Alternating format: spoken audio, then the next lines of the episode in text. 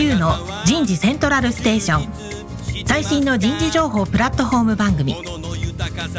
日本最大級の人事エグゼクティブクラスのコンソーシアムの代表を務めシンガーソングライターとしても活躍する楠田優が有名企業の人事や人事をサポートする企業の方をゲストに迎えて第4次産業革命時代に我が国の人事がなすべきことを模索しながら情報提供していきます。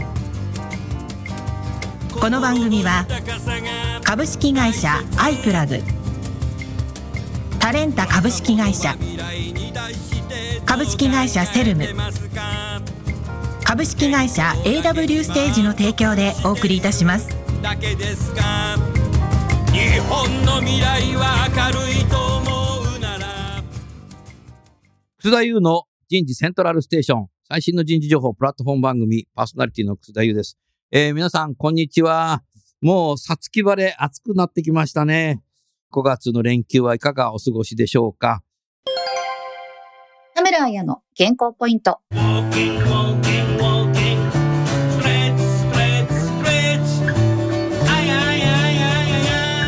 腸内環境の悪化による心と体の影響。健康のためには腸内環境を整えることが大切です。腸は第二の脳とも呼ばれるほど複雑で重要な器官であり、腸内細菌は私たちの体に様々な影響を与えています。人の腸には1000種類、100兆個の腸内細菌が生息しており、善玉菌、悪玉菌、日和見菌の3つのタイプの腸内細菌があります。腸内環境が悪化すると、便秘や下痢、肌荒れの他にも免疫力が低下し病気にかかりやすくなったり、メンタルにも影響を及ぼすことが分かっています。腸内環境を整えるには、善玉菌であるビフィズス菌や乳酸菌の摂取が挙げられます。ヨーグルトや納豆、味噌、チーズ、キムチなども善玉菌は含まれます。腸内環境の悪化による心と体の影響。今日はですね、書籍、エンゲージメントを高める会社、発売記念番組ということでですね、株式会社アジャイル HR の松岡社長にご出演をいただきます。えー本日お送りするテーマは、歴史的使命を終えた MBO や評価制度を抜本的に変革するになります。早速ゲストの方をご紹介いたしましょう。株式会社アジャイル HR 代表取締役社長の松岡啓二さんです。松岡さんどうぞよろしくお願いします。はい。よろしくお願いします。松岡さん、久しぶりに本出したね。5年ぶりです。5年ぶり？はい。あ、そう。うんも。う今まで何冊出した ?10 冊以上出てるんでしょ？まあそんなもんですかね、多う分。ん。多分ね、全部持ってるよ、あありがとうございます。僕。ねいろんな本出したね。もう、発売になったのかな、この本は。そうですね。4月に発売4月になってるの、はいなってるの。ぜひ番組お聞きになってからですね、お手元のスマホで、えー、Amazon 等々でお求めいただきたいのと、もうすでにね、えー読んで、この番組に聞いてる方もいらっしゃると思いますけど、そうですね。まずね、まあ21世紀になって、まあ20世紀末からやってる企業もあるけど、目標管理制度っていうものが、ちょっと終焉した方がいいんじゃないかなっていう、目標の設定の仕方がまずいなっていうふうに私は思いますね。それから、やっぱり評価制度やっぱレーティングをする ?SABC。これってね、どうもね、レッテル貼るような気がしてね、ダイバーシティからね、反してんじゃないかなって、最近思うんだけど、松岡さん、その辺からちょっと今日紐解いていきたいと思うんですけど、この二つにとっていかがですか？そうですね。あの、今の目標管理制度、まあいわゆる MBO って言われる、うん。あの、仕組みが日本の企業に入ったのは、まあ90年代早いところは、まあ前半、半ばぐらいから、そういうところでも2000年過ぎぐらいだと思いますけれども、うんその、なんでそういうものが導入されたかというと、うんまあ理由は2つありますお。一つはですね、あの、ご承知の通り、90年代前半に日本のバブル経済がうん崩壊して、うん。まあ、非常に低成長の時代になったとうん。いうことが一点ですね。うん。で、もう一点はですね、あの、グローバル経済が、あの、進展して、まあ、いわゆる株主価値重視とかですね。うんまあ、そういうことで評価されるよう売上中心主義から利益中心主義になる。そうですね会。計会計基準。まあ、ROE とかそういうので、新興国が伸びてきちゃったとか。そうですね。そういう時に、あの、日本企業はやっぱりその、特に人件費構造が高固定費になっていたので、うんまあ、年功序列の体系でですね、あの、まあ、それは不利だということで、まあ、成果主義人事みたいなものが、あの、叫ばれたとうん。いうことですね。で、それ以前の日本企業というのは、割ともうミドルが非常に権限を持っていて、うん。まあ、課長さんクラスが、課長は強かったね。そうですね。70年代が一番強かったんじゃないかな。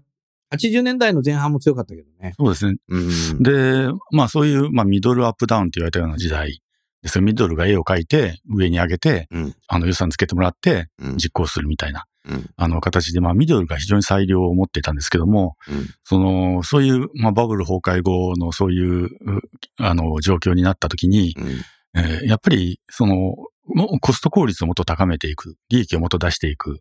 で、しかも低成長の中でもちゃんと売り上げ上げていくためにはどうすればいいのかっていうことで、うんそれまあ中央集権的な管理体制になったわけですね。うん。要するに、あんまり緑にあんまり任せたら、あの、会社全体のコスト効率を上げていくこともできないので、うんで、そういう中で、その、まあ、MBO ですね、今の、あの、上から目標を落としていって、うん全社の目標、部門の目標、チームの目標、個人の目標と落として、うん。で、個人の目標の達成度でもって、まあ、評価の時にレーティングするというふうなやり方、まあ、非常にあの管理型のやり方に変わっていったということですかね。うんまあ、そういう時代の要請があったということだと思います。なるほどね。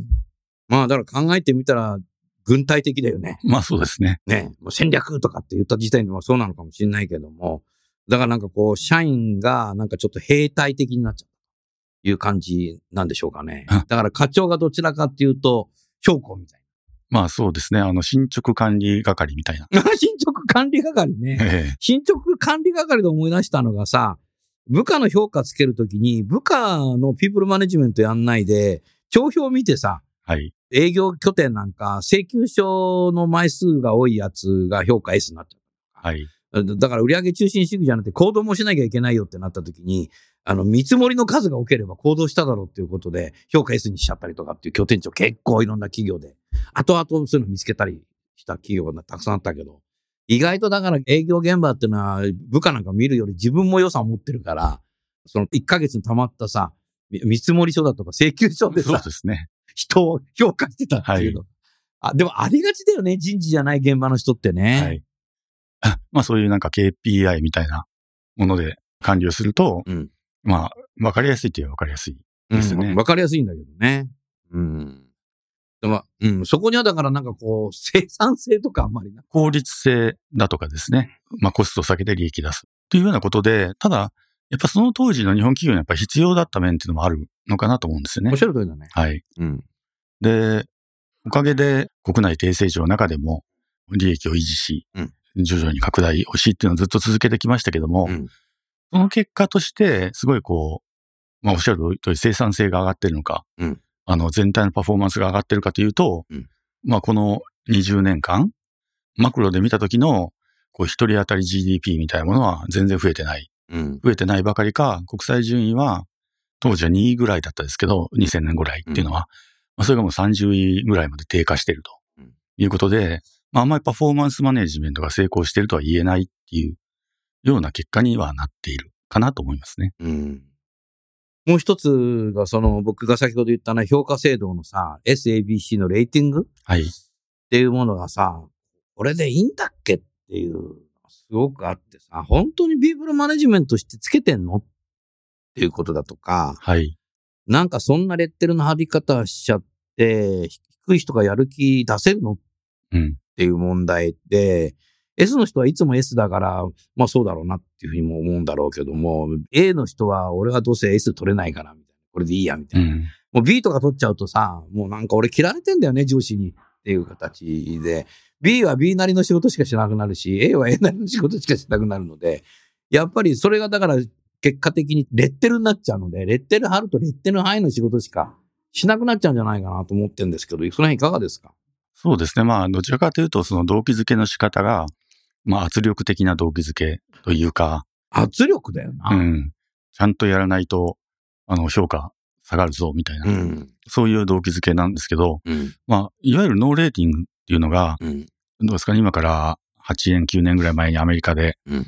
こう一気に進行したときに、そうだね。スタンフォードから始まったね。そうですねうん。その時の一つの根拠っていうのが、まあそういう脳科学のあの調査研究で、うん。要するにそれレッテル貼られるとうん。どうなるかっていうと、うん。まあ、よく言われる、あの、闘争闘争反応っていう、あファイト・オア・フライトっていう、うん戦うか逃げるかみたいな。うんあの、どちらかっていうと、そういう身構えた、うん。脳が身構えた状態になってしまって、うん。あんまりこう、例えばフィードバックを受け入れたりだとか、あの、そういうことをしなくなるっていう。うん。うん。なので、あんまりあの、やらされてる感になっちゃうね。そうですよね。うん。プラスには働かないっていうふうなことが一つありますね。ありましたよ。当時も同じ会社の中で、レーティングするチームとノーレーティングするチームの研究っていうのがなんかスタンフォード大学でやったやつを私聞きましたけども、そうそう、8年ぐらい前だな、あれ。レーティングしない方の方がみんななんかもちろんやり気があった。数字も良かった。あるよね。そうですね。うん。あとまあもう一つはですね、じゃあ評価って何のためにやるのっていう話で、これはね、いやいやまあもう、議論が尽きないね。評価何のためにやるか。どうぞ。あの、まあ会社目線で見るとですね、うんやっぱり適正な処遇を決めるためああ。だと思うんですけど、うんあの、まあ報酬とか、うん。えまあボーナスの配分だとかですね、うんあの、まあ昇進昇格の材料にするとか、まあそういう時になんかまあ適正な基準があった方が、うん。それって本当適正なのかね？納得させるための仕組みなんじゃないかな？まあ納得させるための仕組みという意味での適正。あ、そういうことか。結果的にそういう適適正ってそういうことか。ただうんあの、個人から見た時に、うんじゃあ評価って何なのって言った時に、ん。単純にそういうなんか、あの、S です、A です、B ですって言われることがメリットというよりもですね、うん。一番のメリットってやっぱフィードバックだと思うんですね。うん。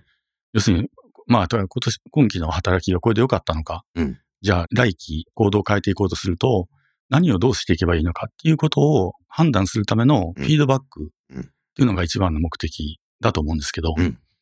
ただやっぱり現実問題として MBO の面談でフィードバックっていうのは、まあ、ほとんどないうん。で。すね。あの、今期は B でしたとか、次の基本期はいくらになります？とか、うんまあ、そんなこと言われるだけで、うん。その内容面のフィードバックはほとんどなかったりだとかをすると、うんそうしたときに、じゃあフィードバックが目的なんだったら、だし、あるいはレッテル貼りみたいなことがあまりプラスにならないんだとすると、うん。レーティングとかやめて、あのむしろフィードバックに特化して360度フィードバックをするとかですね。うん。そっちの方が理にかなってんじゃないか、みたいなそういう流れっていうのもありますね。うん。おっしゃる通りだね。だからその、目標管理制度と評価制度が、今松岡さんがおっしゃったところ、また僕自身がなんか素朴にね、これ良くないんじゃないのって言ったこと自体が、まあ多くの企業が確かにそうだなって思ったら、エンゲージメントなんかそもそも上がるわけないな。そうですね。それでエンゲージメント上がったらおかしいね。そうですね。うん。だから、それに対して、今回のこの著書、タイトルが、エンゲージメントを高める会社と。えー人的資本経営におけるパフォーマンスマネジメントと、主にしましたけども、何を一番、ここで、中で、この著書でご紹介したいんですか？そうですね。まあ、エンゲージメントって、まあ、あの、特に、まあ、いろんな要素がありますけど、ワークエンゲージメントっていうのは、うん。あの、こう本当に仕事に打ち込める、うん没入感を持って、こう、仕事に、あの、向かう、そういう心理状態ですよね。うん。で、まあ、そういう時にやっぱりパフォーマンスも上がるとうん。いうことですけども、じゃあエンゲージメントって、じゃあ、その、まあ、個人の心理状態なんで、うん個人が高めればいいのかというと、実はそうではなくて、うん。その周囲からの動機づけの要要素っていうのは非常に大きいうん。わけですよね。そういう時に、まあ今の MBO を中心とした動機づけというのはまあ非常に強制的圧力的な動機づけになっているうん。ので、まあ、ここを変えていく必要があるとうん。いうことですけども、うんその、じゃあどういう動機づけが必要かってまあいくつかある中で、はい。あの、一番こう重要な動機づけっていうのは、仕事が楽しいと思えるうん。こと、うん。そういう環境を作ることだっていうふうに言われてるんですよね。うん。で仕事が楽しいってのはどういうことなのかっていうと、うん。これはあの仕事だけじゃなくて、趣味でもですね、スポーツでも何でも同じですけど、うん。なんか最初はうまくできないことが、いろいろ工夫してやってみてできるようになってくるっていう成長実感だとか、うん。あるいは最初クリアできなかった課題が、あのクリアできてるっていうようなそういう達成感うん。みたいなものを仕事の中で継続的に感じられる状態にするとうん。いうことなんですけども、じゃあそのために何が必要なのかというと、じゃあ次はこういうことやってみようとか、うんこんなことやってみたい、見たいとか、うんまあ、そういうことを考えて、それをこう実行に移せるか環境、うん。まあ、いわゆる自立ですよね。うん。あの、自分で律するっていうか、あの、そういうことを促すような人事とか組織マネジメントが必要なんじゃないかうんということですね。うん。でそれってどういう姿なのっていうことを、まあ、この本の中では解説してるんですね。うん。あのー二つ今よぎったんですけど、最近ね、まあ、キルケゴールよりサルトル的な発想なんだろうけど、実存主義的な発想っていうのがやっぱ少し議論が深まってきてるんですよ。で、それはやはり会社目線の配属先だとか、定期移動だとか、転勤だとかっていうのがあまりにもえー戦後私たちは会社目線でキャリアを作られたっていうのがあるんだけども、そこがちょっともう今限界来てんだろうということで、まあ最近は転勤なくしたりとか、初期配属は自分で決められたりとか、管理職登用試験廃止って管理職も手上げ式したりする企業も増えてきたんで、少しね、やっぱりそのサルトルの言う実存主義、自分のやりたいことができるようにしていくっていう方向に少し舵切ったなっていうのは一つ僕は感じる中で、今松岡さんの言ったやつっていうのはそっちの方向に向かう可能性が一つあるなと思ったんですよね。それから、やっぱりその、ウェルビングだとか、幸福だとか幸せだとかって考えたときに、自分が幸せになるんだっていうことよりも、周囲の人たちが喜んでくれることが自分が幸せになるんだっていう、ちょっとキリスト教的な発想になるもの自体っていうのが、世の中最近増えてきてるなっていう思うのね。だから自分だけがいいっていう自己中心主義な世界の、えーいわゆる資本主義の一部の金持ちの人たちの考え方とちょっと違ってきていて、やはり全員戦力化っていう話もあるし、それからやっぱ他人が喜んでくれたら幸せになったり。だからやっぱりマネージャーは部下に対しての部下の成功だとか、部下の幸せだとか、部下のキャリアだとか、部下のハッピーだとか、部下のエンゲージメントを高くするかっていうことをやっていくことによって自分もウェルビング高まっていくだろうし、エンゲージメントも高まるんじゃないかなっていう方になんか変わりつつある過渡期なのかなと思うんだけど、その辺いかがですか？あまあ、おっしゃる通りだと思いますね。うん。あのーまあ、さっきの MBO っていうのも会社目線うん。ですけれども、うんいわゆるメンバーシップ型雇用っていうのも会社目線で、うんその、まあ、あの、会社が転勤でも何でもうん。命ずるまんまにちゃんとやってくれたら、雇用は保証しますよとうん。いう類のことなんですけれども、うん。まあ、そっちもおっしゃる通り、その、まあ、キャリア事実の方向にうん。向かっているとうんいうことで、その、目標管理っていうのは、いわゆるパフォーマンスマネジメントって言われる領域ですけども、うん。そのキャリアの方っていうのは、まあ、キャリアマネジメントの領域で、実はこの二つが、まあ、どっちも自立みたいなところをうん。キーワードにして、うん。なんかこう、融合してきてるって言いますか、うん。あの、そういうマネジメントの仕組みが必要になってきてるというふうに思いますね。うん。なるほどね。そういう全体像の中で、社員一人一人がこう自立の方向に行き、エンゲージメントも会社全体で働いてる人が高まるという時に、一番大変なんだろうなと思うのが、現場のマネージャー。で、二番目に難しいなって考えちゃうのが、えーそういうカルチャーにできるかどうか、自信のある人事がいるかどうか。この二つについて少し松岡さんお話しいただけないですか？あのー確かに現場のマネージャー一番大変で、その、まあ、ワンオンワンとかいろいろこうやってますけれども、その、何でもかんでも現場のマネージャー任せにすると、うん。やっぱり非常に難しいのかなと。うん。で、まあ、ワンオンワンの中でそういうキャリア支援とか、うんまあそういうのも取り入れてっていう風にうん。なってもですね、うん。結局キャリアみたいなところは特に、うんその本人がこうなりたいって思ってなければ、うん現場のマネージャーが代わりにキャリアビジョンを書いてあげるっていうわけにはいかないじゃないですか。うん。そうだね。とすると、まずやっぱり本人がどういう風になりたいと思うかみたいなことを、うん。まあ例えばキャリア研修をやるとか、うん。あるいはそういうなんか自己申告的な制度みたいなうん。ものを充実させるとか、あるいは、うん、まあ、最近はジョブポスティングみたいなものもありますけども、うんそういうので、いろんな仕事に関心が湧くような、うん。あの、まあそういう越境でいろいろ経験するみたいなのもそうですけれども、越境とか社内副業とかね、はいい、ろんなことやって気づいていくことによって自分のなんか理想像っていうものを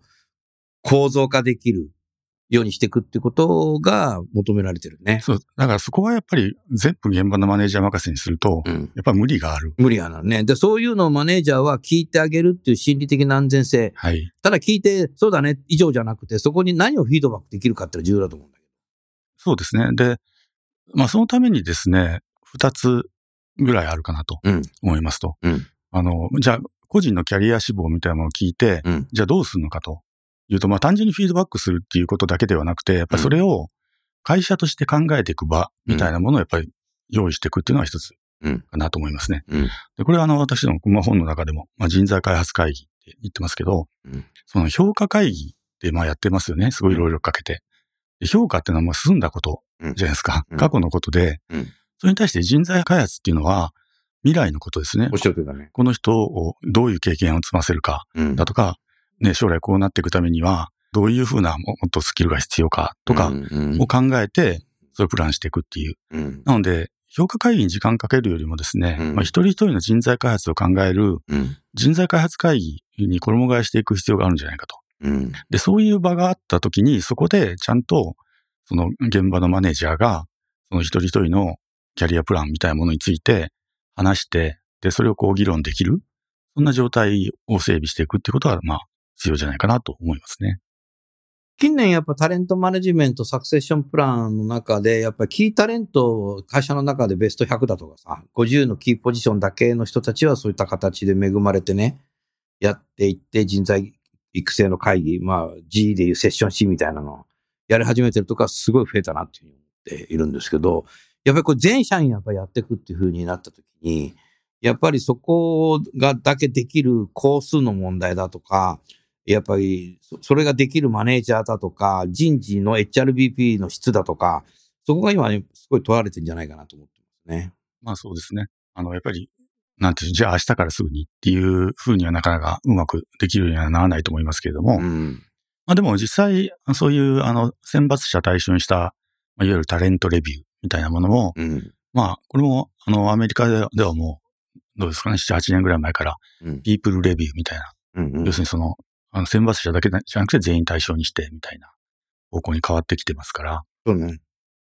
なるほど。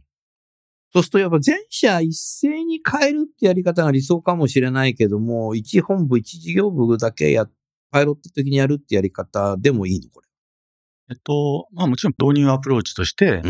パイロットっていうのでもいいですし、うん。それからまあさっきお話ししましたように、そのいわゆるパフォーマンスマネジメントとキャリアマネジメントの全体のパーツって、うんまあいろんなものがあります。うんとまあ今人材開発会議みたいなのもそうですし、うん。まあワンワンがあったり、まあうん。目標設定 OKR があったり、うん。あるいは360度フィードバックがあったり、全体をエンゲージメント、見ていくためのエンゲージメントサーベイがあったり、いろんなパーツがありますけど、うん。これ一斉に入れるのは大変です。ね。うんやっぱり順番にやっていくっていうことが大事で、うん。で、なんであの大事かというと、これって基本的にやっぱ組織開発というか、うん。組織の風土を変えていくような取り組みなので、制度を入れたらその通りになるっていうわけじゃなくて、うん。その一つ一つの制度はこういう意味があって、こうでだとか、あの、そういうことをちゃんと、あるいはその運用できるようにトレーニングするとか、うん。まあそういうのが一個一個に対して全部必要になってくるわけですよね。うん。だからその全てのあのトレーニングをいっぺんにやるわけにはいかないので、うん。いうこともありますし、うん。逆にその、順々にそうやって、あの、働きかけていくことによって、まあ、組織がこう変わっていくっていう、うん。そこの、なんていうんですかね、ジャーニーって言いますか、うん。そういうものを、あの、シナリオを書いてやっていくってことは大事かなと思いますね。うん。そうすると、そのワンワンでの対話だとか、あ上司と部下の育成のプランだとか、そういうものをやっぱ見える化していくっていうことをしないと、それぞれの人たちのジャーニーっていうのが、今どこに向かっていてどこまでできてるのかっていうのを、やっぱ全社的に人事的にも、事業部長も含めてなんかこう見えるような仕組みっていうのは必要だね。そうですね。でそういうのがツールがもうあれば、やらない理由ないね、これね。うん。やった方がいいね。だから360度サーベイの結果も含めたりとか、いろんなものがこう連携していくんだろうな。そうですね。あの、結局、本当に、あの、キャリアってもう10人登用になってるって言いますか、うん。あの、すごく偉くなりたい人もいれば、専門職になりたい人もいれば、うんなんか別に、このね、地域限定で働きたい人もいれば、ライフステージによっては、なんか時短で働きたい人もいれば、うん。まあ本当に10人というようになってくるので、結局一人一人、その個別に見ていかないと、マネジメントできなくなってきますよね、ますます。うんうんそして今日ずっとお話しいただいたものを企業としてやってみようかなと思うときに、人材開発、訓練ということではマネージャーに対して何を訓練すればいいどうなんですかね。まあ一つはですね、まあいろんなものがあると思いますけれども、うん。まあ当然ワンオンワンみたいなところでちゃんと話を聞けるうん。みたいなトレーニングうん。っていうのも必要ですうん。でしょうし、うん。あるいは、そのまあ、じゃあキャリア開発の支援していこうとしたときに、うん。マネージャー自身が自分のキャリアを考えてないと、うん。あの、メンバーのキャリア開発の支援なんてやっぱできないうん。っていう部分があると思うんで、うん。そういう、こう、あの、キャリアを考える、うん。そういう場みたいなことですとか、うん。例えば360度フィードバックみたいな形のものを入れるんだとすると、うん。360度フィードバックの、こうな、フィードバックの仕方みたいなトレーニングも必要になってくるでしょうし、うん。本当様々あるかなと思いますね。コロナ禍でいろんな大企業さんにワンワンについて個別にインタビューしたときに二つのことに陥ってんなっていうのがあって、一つが101がマネージャーからしてワンウェイになってると。いわゆる重箱の隅をつつくような、あれだ、できたの？いつまでやるの？みたいな。業務の確認になっちゃってる。というのがよく聞くのと、もう一つが部下が明日またワンワンやんなんかやりたくねえな、できればとかって、なんでこれやんなきゃいけないのかな、みたいな形で、不満持ってる部下が結構増えてるっていうのがあるけど、なんでそっちに行っちゃうのかな？まあ、それはやっぱり MBO 的な枠組みをあ、完全そうだよね。残したままで、うん。あの、その中でワンオンワンするするから、うんま。あ、単純に管理の頻度が増えるっていうだけになっちゃいますよね。うん。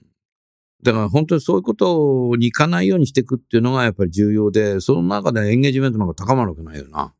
うん。うん。難しいね、これね。そしてやっぱり大企業でやると、え HR ビジネスパートナー、HRBP の役割っていうのはすごく重要になってきたんじゃないかなと思うけど、その辺いかがですか？そうですね。まあ、HRBP いろんな役割あると思いますけれども、やっうん。ぱ大企業だと、やっぱり人数も多いので、うんそういうなんか、組織開発的なアプローチとか、うん。あの、そういうトレーニングとか、まあ、やるにしてもですね、やっぱり、それぞれの HRBP が、その辺をちゃんと理解して推進していくっていうような、あの、そういうことはやっぱ必要になってくると思いますよね。うん。昨日ね、たまたま、夕べって言った方がいいのかな。夜中の3時ぐらいに、カリフォルニアの僕の知り合いに電話をしてたんだけど、最近アメリカ合衆国の中の HRBP の役割っていうのは少し変わってきていて、そもそも COE でやってた、その報酬管理自体も HRBP でやるようになってる。増えてきてるみたい。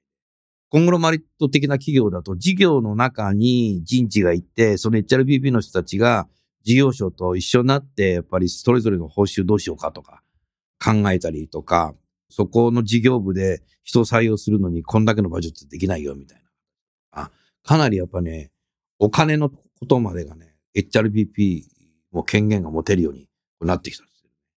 だからすごい随分変わってきたよね。うん。まあ、ウルリッチが言ってから20年以上経っちゃったからね、もうね。うん、かなりだから進化してるんだろうなっていうふうに思ってる。だから人事の役割っていうのはかなりやっぱ経営目線、事業部目線になっていかないといけないんじゃないかなっていうふうに思いますよね。だから人事が本当変わっていかないと難しいな。うん。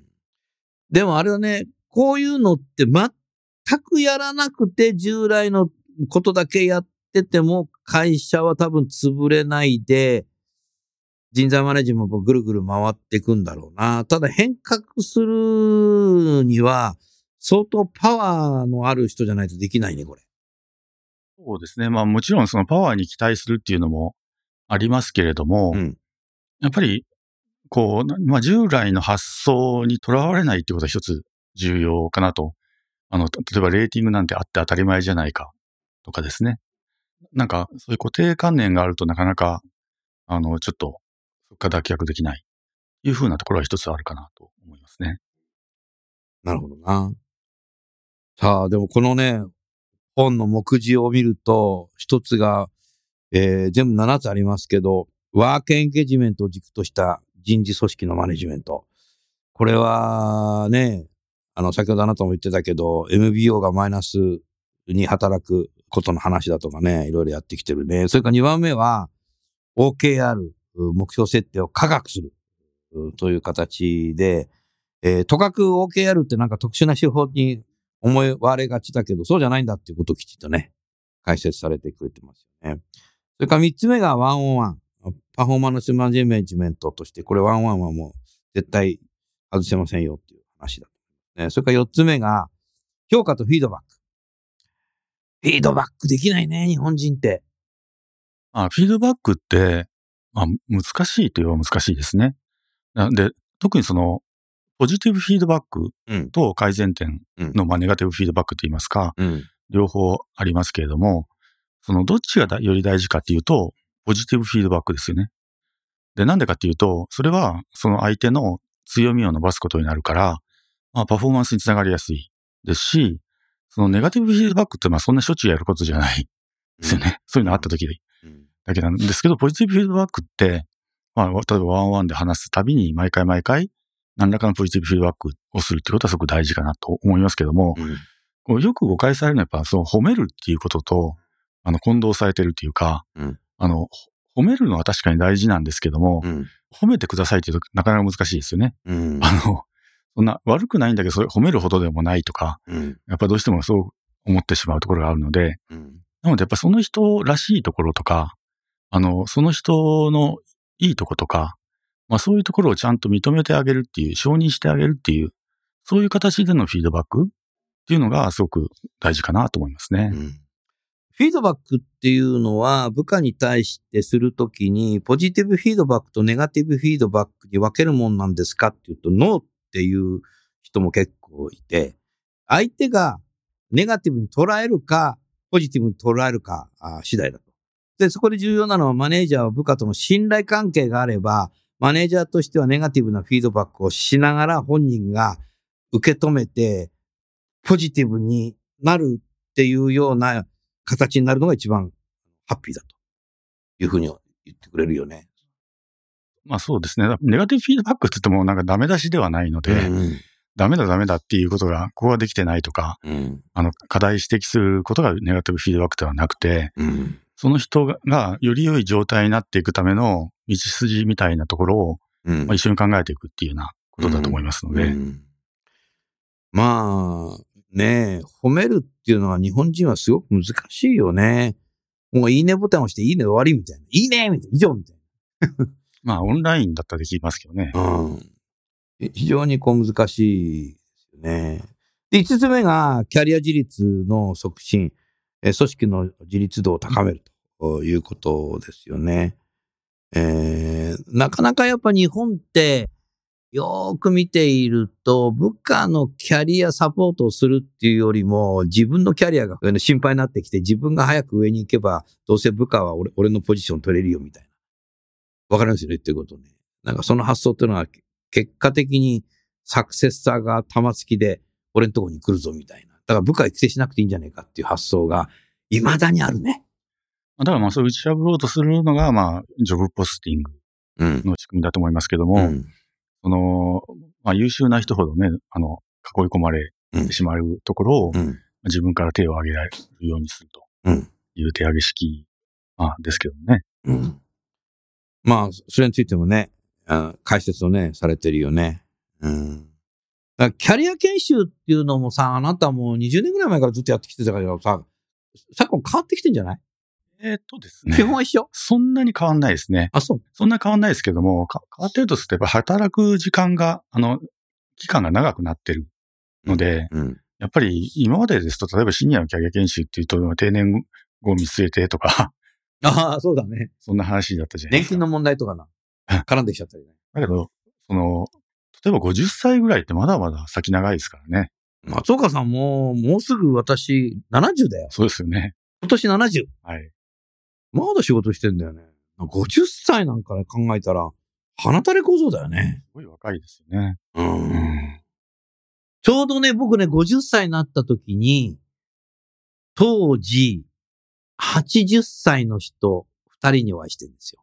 全然お互いは繋がってない人なんだけど、あの、大先輩に、50になりました。50? 須田くんね、人生60歳からだよ。だからね、80歳の人から見るとね、50なんてね、自分のこと考えてんだけど、すげえ鼻垂れ小僧だったっていう。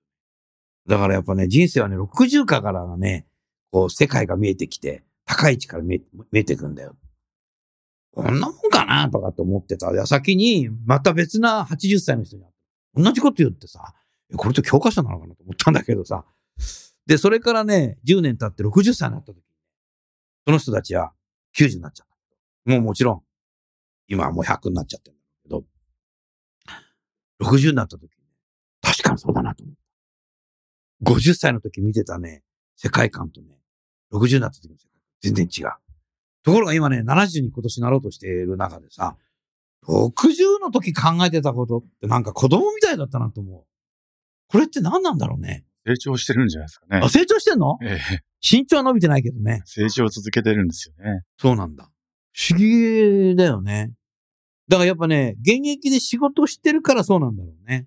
で、60歳で大企業で海外駐在したりしてるやつで、中学校の同級生、クラスメイトなんかが、再雇用されないやつも70なんだけど、もう全然世の中よくわかってないもんね。だからやっぱ仕事辞めちゃうと、もう全く世界が見えなくなっちゃう。そう考えるとさ、仕事って辞めらんないんだけど、どうやって辞めらいいの？いや、それはわからないです。まあもちろんね、あの、辞めたい人は辞めればいいかなと思うんですよ。個人の自由なんで。やめたっつって、もうやめられるもんじゃないんだよね、これ、なんか。ですけどまあ、ただまあ、キャリアっていうのは、あの、なんていうんですかね、単純にあの、なんか役職が上がるとかそういうことというよりも、うん。自分を成長させるプロセスといいますか、いうように定義されますので、うん。別にあの、何歳になっても、その年齢、その年齢ならではの成長の仕方っていうのはあると思うので、あの、とは思いますね。まもなくね、段階世代がね、全員ね、後期高齢者になってる。75歳なんだけど、でも私の知ってる先輩とか、いや、あの、すげえ勉強してるよね。やってる人はね。日々会う人たち。だから、ああなってくるとね、俺もなんか、あと5年後こんななってんのかなとか、思うんだけど、まあ、さすがね、75の人からね、草く草くも70歳になったのか、まだ鼻垂れ小僧だなっていうのは言わなくなったけど、彼らも。やっと鼻垂れ小僧って言われなくなったんで、50歳の時は言われてたからね。うん、だからもう、キャリアっての終わりがないなっていうふうに思。うこれもだから自分で決めることなんだろうね。これからね。それから6つ目がエンゲージメントサーベイ。継続改善のバロメーター。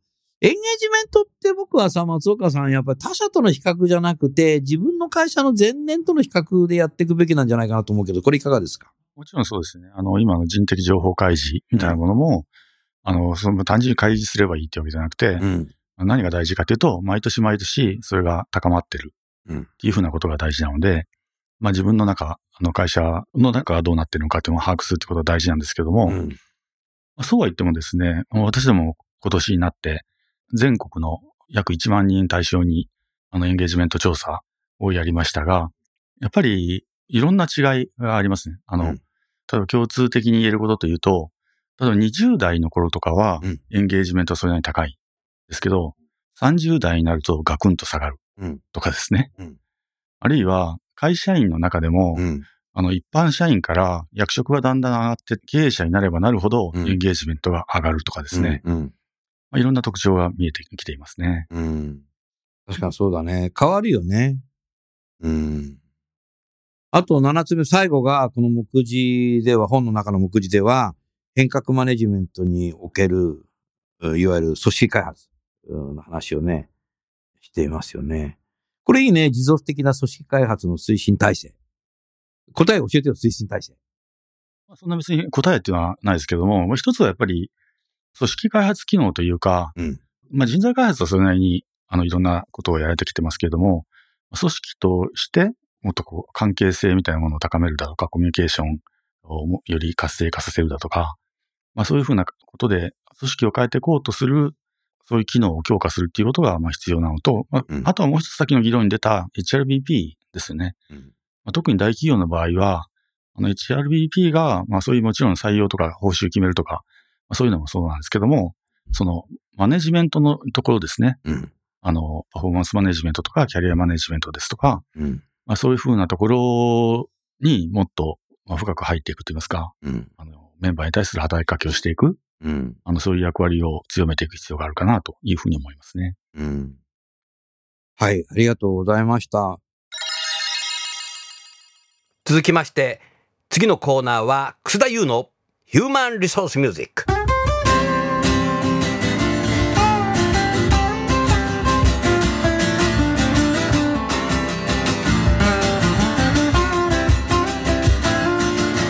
今日お送りする曲は、私のセカンドアルバム、残業イルミネーションの中から2曲目に入っている、だって言われてないもんになります。えーこの歌詞はですね、いわゆるゆとり世代の主張について書いた曲になります。それでは聴いてみましょう。だって言われてないもん聞いてないもんだって言われてないもん聞いてないもんだって言われてないもん聞いてないもん。だって言われてないもん聞いてないもん。言われてないことやったら怒るし。言われたことはちゃんとできるし。言われたことをできないやつよりマシだぜ。日本語わからないやつよりマシだぜ。だって言われてないもん聞いてないもん。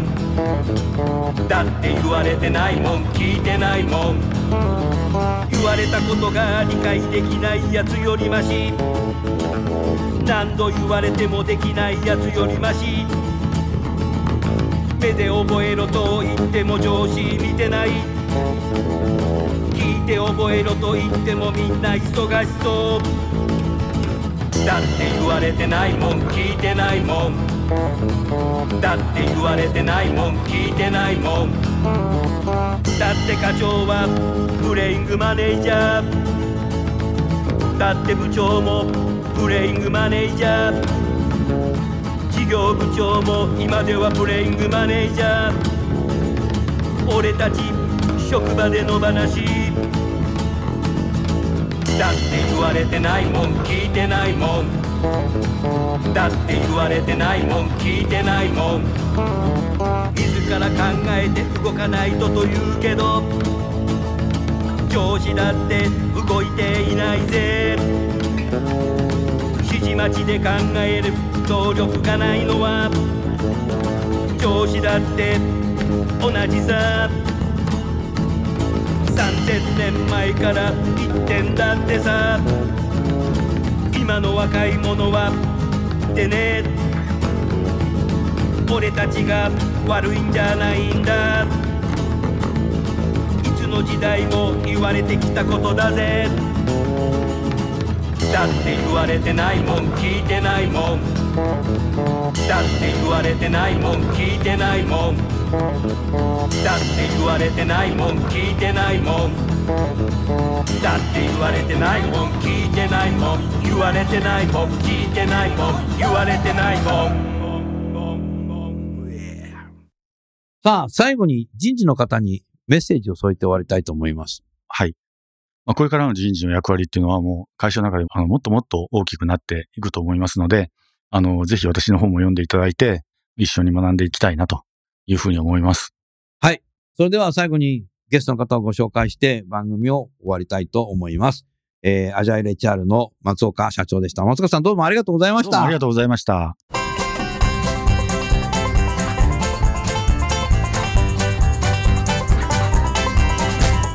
今日の番組はいかがでしたか？楠田優のサードアルバムの中から「輝け飛び出せグローバル人材」とともにお別れですこの番組は企業から学生に直接オファーを送ることができる新卒向けダイレクトリクルーティングサービスを提供する株式会社アイプラグ。ワークハッピーな世の中を作るをミッションとし世界の HR テクノロジーを日本市場に展開するタレンタ株式会社。お客様と伴走しながら長期的多面的に経営進化を支援する人材開発組織開発のベストパートナー。株式会社セルム。職場でできるストレッチと質の高いウォーキングを提供する健康経営サポート企業の株式会社 AW ステージの提供でお送りいたしました。それでは次回もお楽しみに。